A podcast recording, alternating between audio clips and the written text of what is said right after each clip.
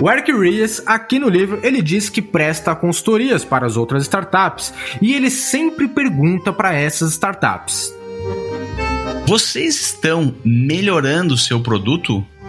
Claro que sim. Como vocês sabem?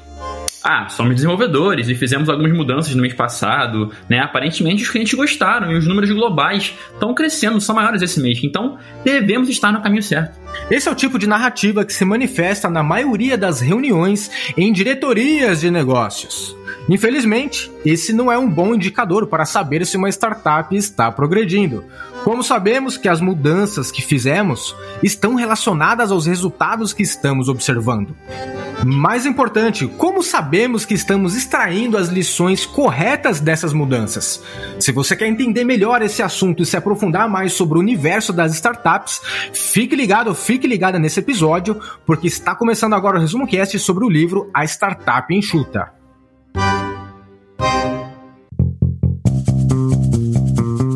Inovação, negócios, desenvolvimento humano.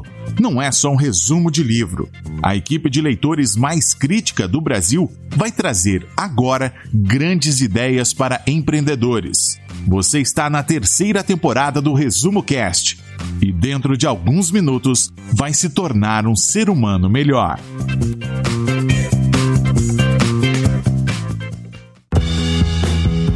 O livro A Startup Enxuta foi publicado em 2011 e hoje é considerado uma das principais obras sobre administração moderna.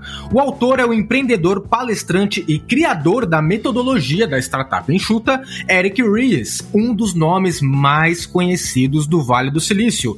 E vamos para a ideia central desse livro.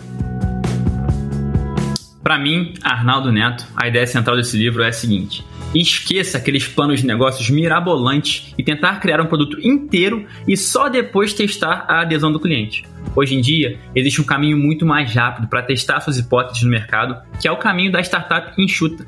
Esse caminho possui uma série de metodologias, mas pode ser resumido no ciclo construa, meça e aprenda, no qual você lança um produto no mercado o mais rápido possível, mede a satisfação do cliente e aprimora de acordo com feedbacks. Portanto, se você é um empreendedor e quer colocar a sua ideia no mundo, fique conosco que o episódio de hoje é para você. Eu, Gustavo Carriconde, senti que a ideia central é que empreender é administrar. Mas o tipo de administração que os programas tradicionais de MBA vêm ensinando nos últimos 11 anos, quando aplicados a negócios tecnológicos e inovadores, são um grande desperdício de tempo e dinheiro das pessoas envolvidas no projeto. Um projeto de uma startup é uma forma de administração mais parecida com a atividade de um cientista pesquisador e menos parecida com a de um dono de restaurante. A busca é sempre focada em encontrar um modelo sustentável de negócios e o progresso nessa busca é acelerado pelo ciclo construir, medir, aprender. Ligando minha nave aqui em São Paulo, eu sou Rafael Pires e, na minha opinião, a ideia central desse livro é que empreendedores e empresas que têm se destacado no mercado nos últimos anos têm um elemento em comum: uma cultura de inovação contínua. E isso só acontece quando o modelo de administração é como aquele encontrado em uma startup, onde a validação de um produto ou serviço é feita de maneira muito mais rápida em relação às empresas tradicionais. E a pergunta de um milhão de dólares. O que é uma startup?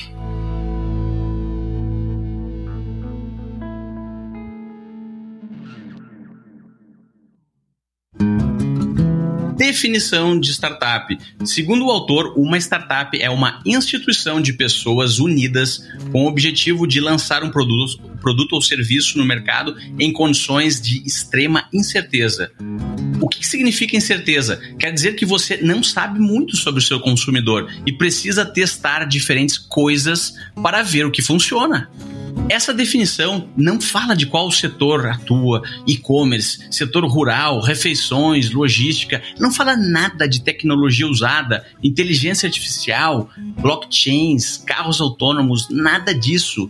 Ela descreve o empreendedor de uma startup como um cientista fazendo experimentos para encontrar o que quer. E o que ele quer? Ele quer um modelo sustentável de negócios. Um grande erro, segundo o autor, é criar um produto e lançar e depois cruzar os dedos para ver o que vai acontecer. Isso, segundo ele, não é ciência. Um experimento, antes de ser lançado, tem algumas hipóteses metrificáveis para servir de linha divisória para que as startups possam realizar as suas validações.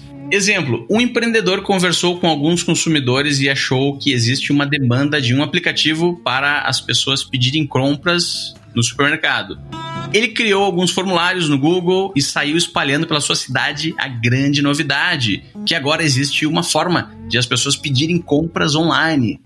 Mas antes de sair atrás dos clientes, ele bateu o martelo e definiu que para considerar o experimento um sucesso, ele teria que ter 10 pedidos feitos por seus clientes em até duas semanas.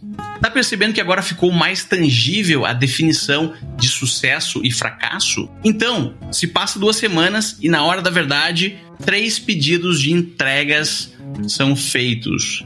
E agora eu pergunto pro Rafa e pro Arnaldo: o experimento fracassou? Para mim, fracassou. Para mim, não fracassou.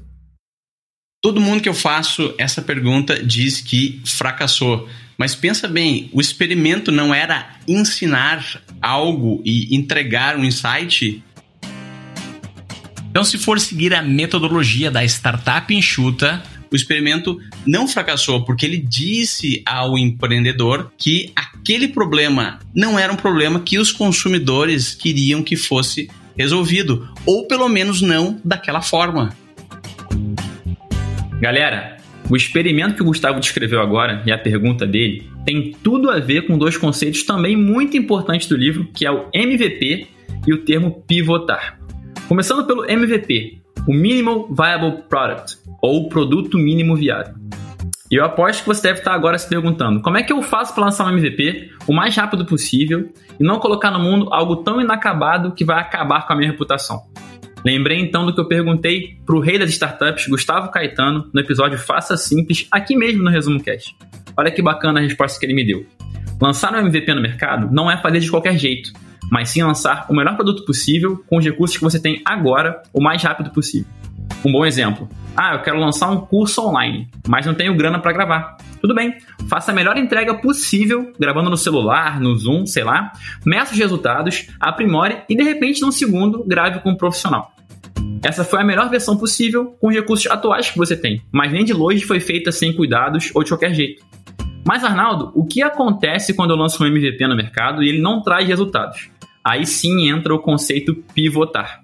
Vou dar um exemplo bem pessoal, com Vivendo de Propósito. Com um método que hoje eu basicamente atendo empreendedores que querem encontrar um propósito para empreender e colocar uma ideia no mundo, nem sempre foi assim. No começo, o Vivendo de Propósito era para ser um método para colégios. E sim, eu cheguei a fazer algumas experiências no começo em colégios públicos. Mas eu percebi que era muito difícil entrar nos colégios, porque eu tinha muitas barreiras, eu tinha que convencer órgãos governamentais, diretoria e pais. Sendo assim, eu pivotei o meu negócio e comecei a direcionar ele para pessoas físicas, que podem decidir de maneira individual, sem depender de muita gente. Resumindo, pivotar é uma mudança de hipótese para testar uma nova solução no mercado envolvendo a sua proposta de valor. Embora a minha pivotagem tenha sido no segmento de clientes, você também pode mudar o seu produto, canal, plataforma, entre outras possibilidades. Então, crie um MVP, coloque na rua, meça os resultados, aprenda com eles e, se necessário, pivote no caminho da sua grande contribuição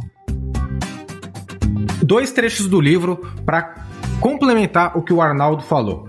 Primeiro sobre o MVP. A lição do MVP é que qualquer trabalho adicional, além do que foi requerido para iniciar a aprendizagem, é desperdício. Não importa a relevância que pareça ter tido naquele momento.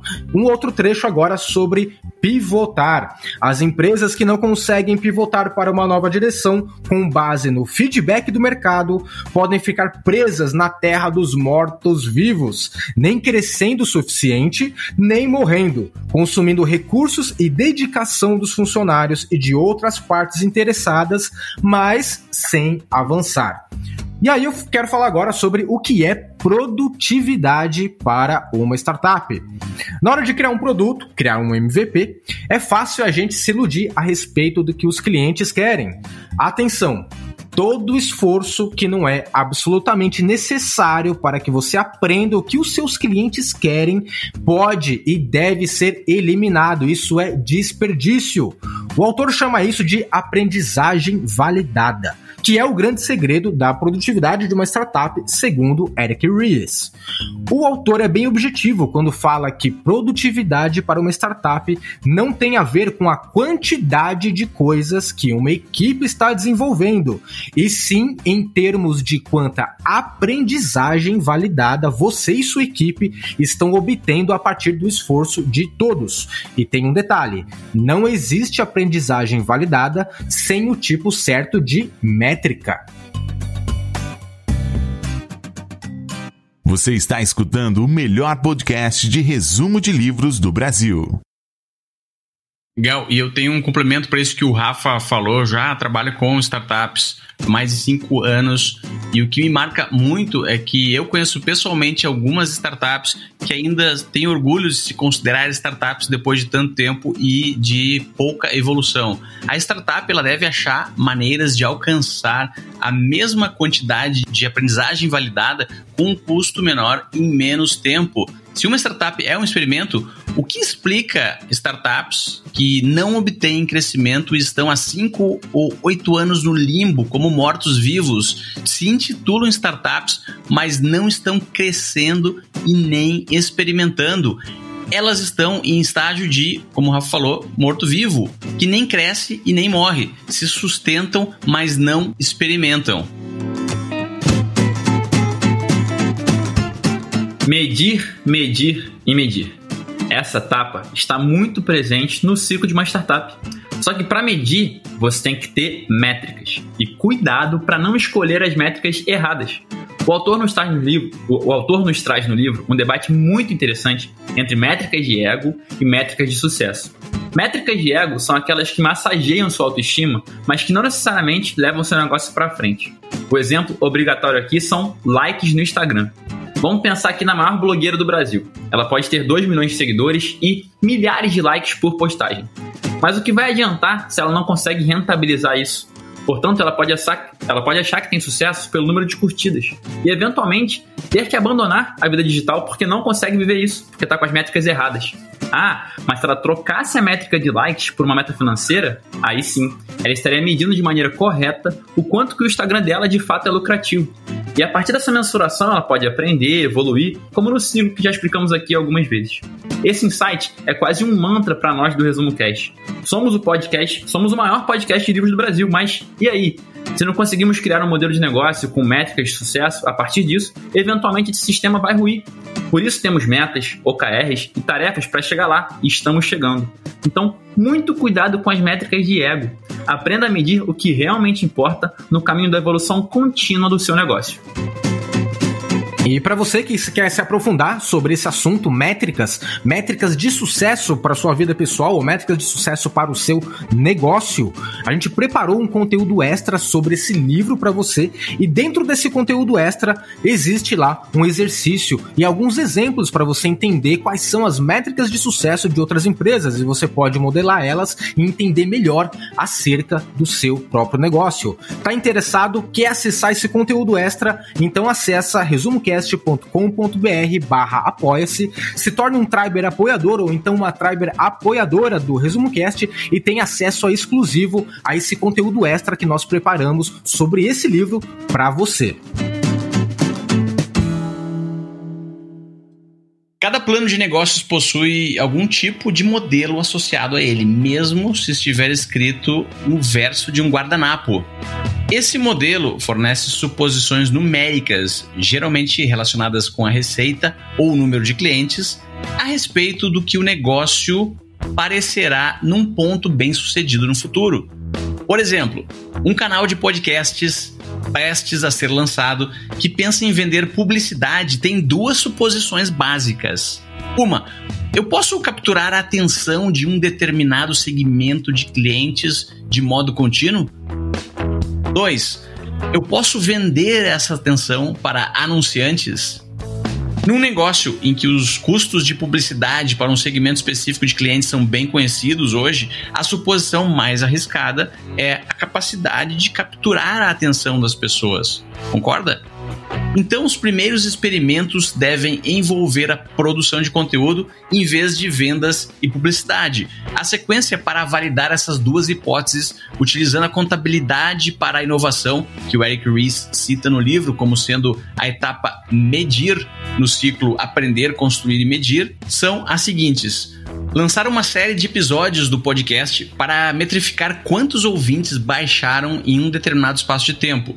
Vamos supor que a expectativa dos podcasters eram 100 downloads em uma semana. Se bateu 100, essa, essa hipótese está validada. Agora, a validação da segunda hipótese. Será que nós conseguimos vender esses 100 downloads para algum anunciante? Vamos passar duas semanas tentando vender. Se tiver dois fechamentos, a hipótese está validada. Se não vender nenhum, vai para o segundo passo, que é ajustar o motor. E nesse caso, seria melhorar um pouco a oferta, baixar o preço ou tentar encontrar um novo segmento de anunciantes. Se os, se os ajustes finos do motor estão surtindo efeito e as vendas começam a acontecer, a decisão é de perseverar. Se não funcionou, vai para o terceiro passo, que é pivotar, que pode ser invalidar a segunda hipótese de venda de anúncios e tentar monetizar a atenção dos ouvintes com um serviço de consultoria, por exemplo. Pivotar é mudar de direção, mas sem mudar a visão.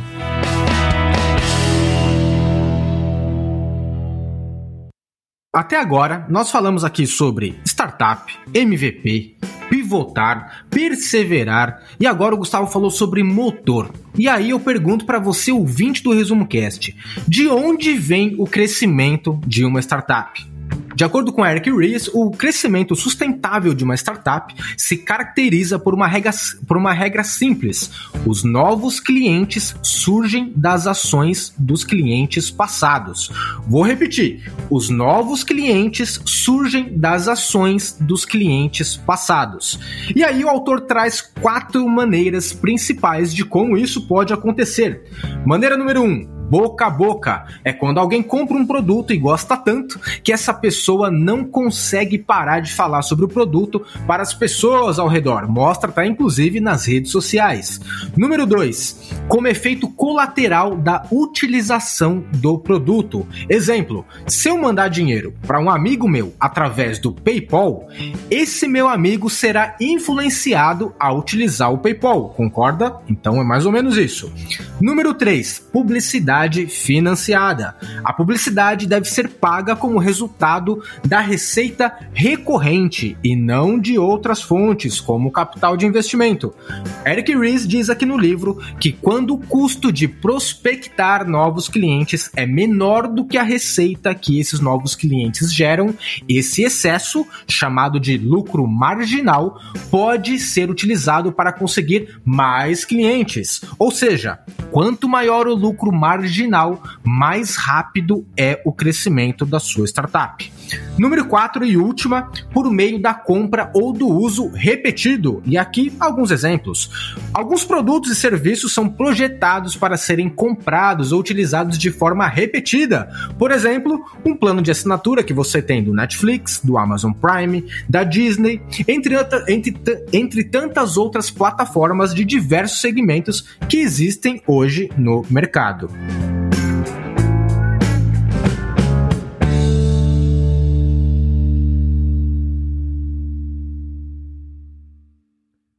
Eu, Rafa, Gustavo, a gente usou aqui hoje muitos termos técnicos, mas a construção mais importante do livro é bem mais humana do que isso tudo.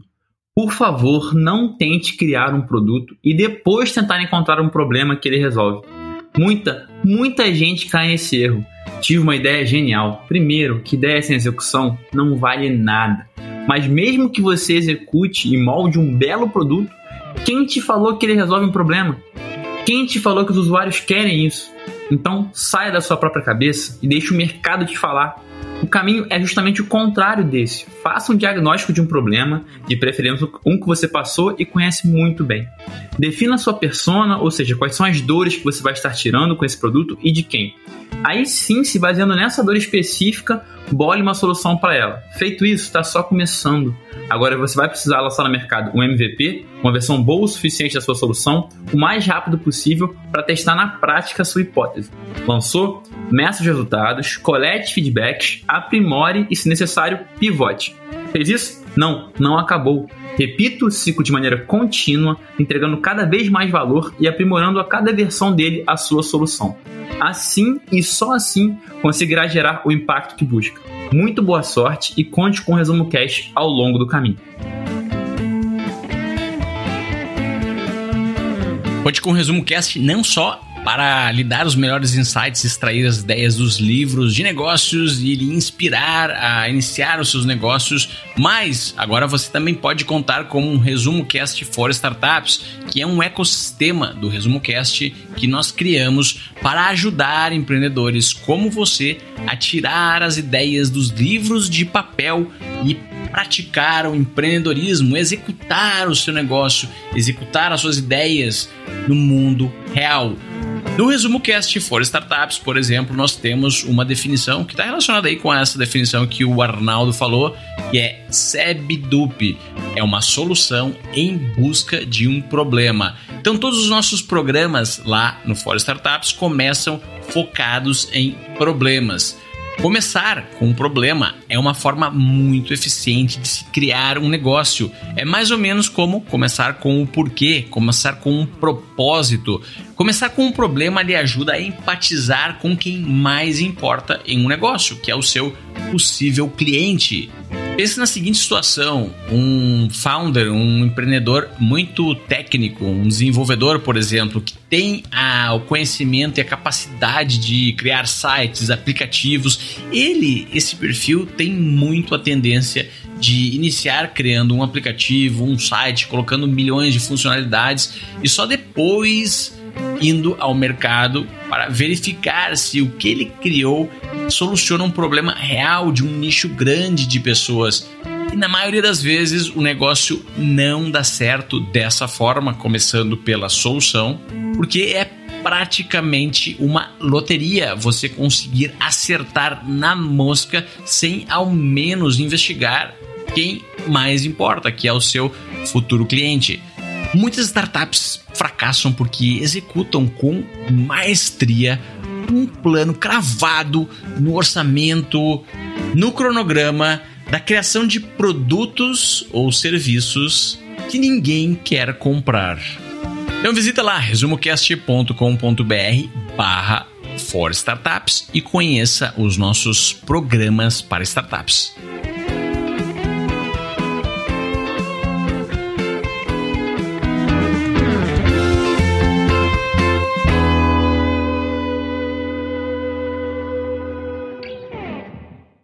Resumo Cast Livros para empreendedores. Estamos chegando na reta final de mais um episódio do Resumo Cast e até agora você ouvinte já ouviu sobre termos específicos, startup, empreendedorismo, o que, que, são hipóteses, pivotar, MVP, SEBDUP, o que, que é perseverar, o que, que é produtividade para uma startup, qual é o modelo de administração, qual é a diferença de uma startup para uma empresa tradicional. Você já está por dentro de tudo isso. Mas é claro que isso é só a pontinha do iceberg. Nossa equipe preparou um conteúdo extra para você sobre esse livro que vai te fazer, vai te ajudar a se aprofundar mais sobre startups, inclusive trazendo outros termos técnicos que fazem parte do universo das startups. Também temos o nosso Clube do Livro, que é onde você pode se encontrar com outros ouvintes, outros apoiadores do Resumo Cast, inclusive com os apresentadores também, para debater livros ao vivo. E esse livro será debatido sim em nosso Clube do Livro. E se você quiser saber mais, nós recomendamos que você também leia esse livro. Inclusive, o link para você comprar esse livro está aqui na descrição desse episódio. E para você se tornar um apoiador, apoiadora do Resumo Cast, para ter acesso ao conteúdo extra sobre esse livro e também acesso exclusivo ao Clube do Livro do Resumo Cast, acesse então resumocast.com.br barra apoia-se e se torne lá um Triber apoiador, uma Triber apoiadora do Resumo Cast.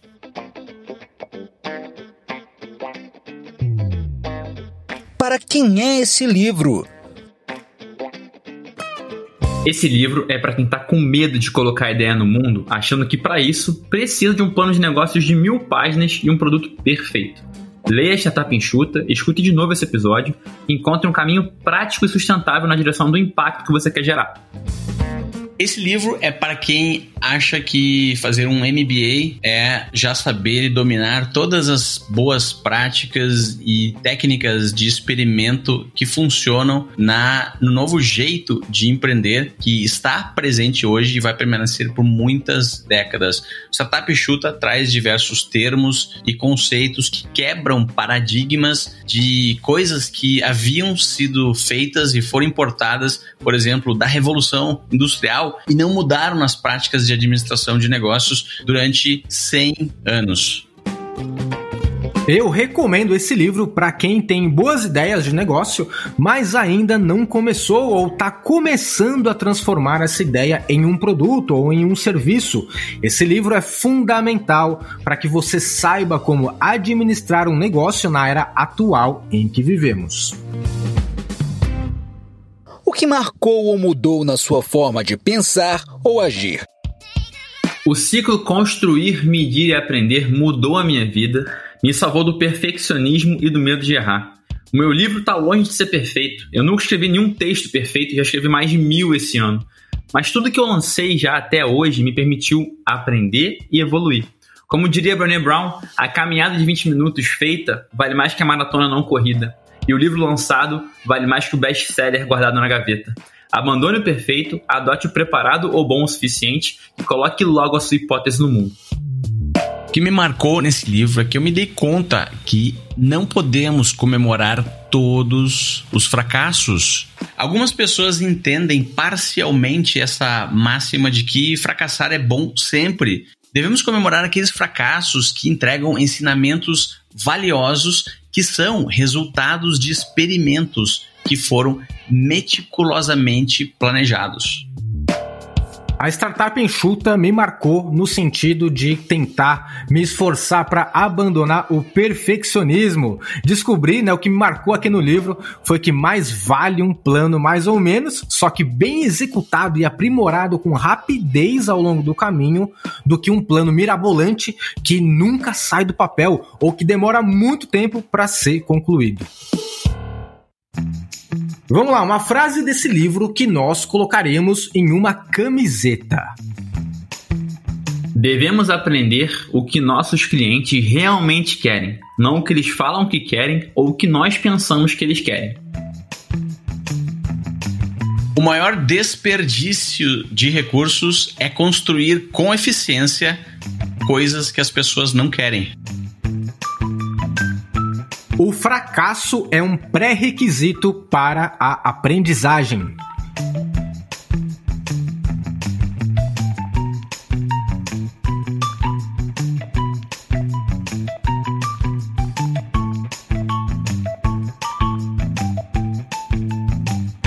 Desafio para o ouvinte. Ouvinte, chegou a sua vez e agora é o desafio para o ouvinte. E hoje eu vou falar do conceito de planejar a sua reunião de pivô antes de iniciar o projeto. Muitas vezes lançamos um produto ou serviço, uma startup ou qualquer outro projeto. Aí a pessoa ou a equipe assume aquela postura de: ah, vamos cruzar os dedos, vamos ver o que, que vai acontecer, será que vai ter resultado, será que vai dar certo ou não. Mas qual é a definição mensurável de dar certo. Já se perguntou? O que ocorre é que o tempo passa e as justificativas começam a aparecer. Tipo, não deu certo porque ainda foi pouco tempo para o experimento rodar, não deu certo porque não colocamos recursos suficientes financeiros, não deu certo porque é muito cedo. Agora eu quero que você pense em um projeto seu que está para começar ou que recém iniciou, sobre qualquer coisa, desde uma validação de negócios, que pode ser uma startup, até iniciar um curso curso para aprender a programar computadores ou até mesmo aprender uma língua estrangeira. Pense em qualquer projeto que está por iniciar. Defina uma data futura específica e defina uma métrica para descrever o seu sucesso com números. Por exemplo, no dia tal, daqui a três meses, mas tem que pensar no dia. No dia tal, daqui a três meses, eu quero, quero colocar um MVP no ar e já ter faturado dois mil reais. Tá percebendo? Eu coloquei o dia e eu coloquei quanto eu quero faturar naquele dia. Ou eu quero aprender uma língua estrangeira, por exemplo, uh, inglês, ou francês, ou espanhol, mas não defina apenas essa forma, defina da seguinte forma: eu quero aprender inglês e manter uma conversação de cinco minutos com algum nativo. Dessa forma, você pode dizer se conseguiu ou não, e não é tão abrangente quanto dizer eu quero aprender uma língua estrangeira. Essa sua reunião de pivô e você vai agendar agora, antes do seu projeto iniciar e não depois. E quando essa reunião chegar, você vai ter que tomar uma decisão: continuar com o projeto ou pivotar.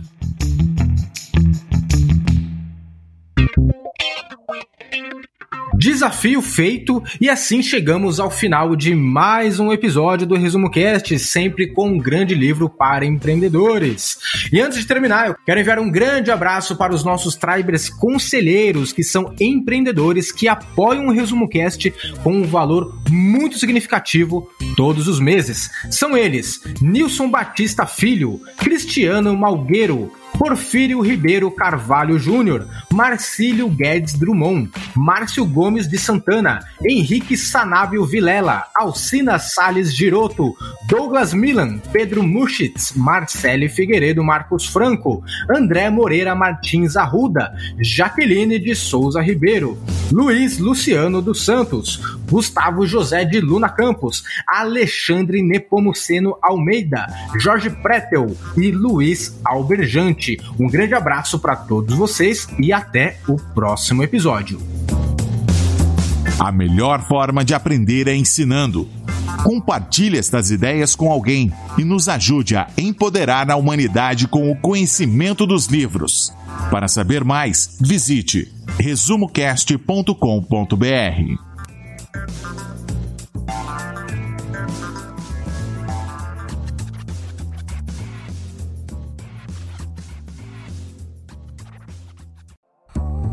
Se você gosta de assistir vídeos gratuitos sobre livros para empreendedores, sabia que já estão disponíveis no canal do YouTube do Resumo Cast os resumos dos livros em vídeo dos últimos episódios da temporada 3 Basta abrir o seu aplicativo do YouTube ou o site do YouTube no seu computador e procurar pelo nosso canal digitando Resumo Cast.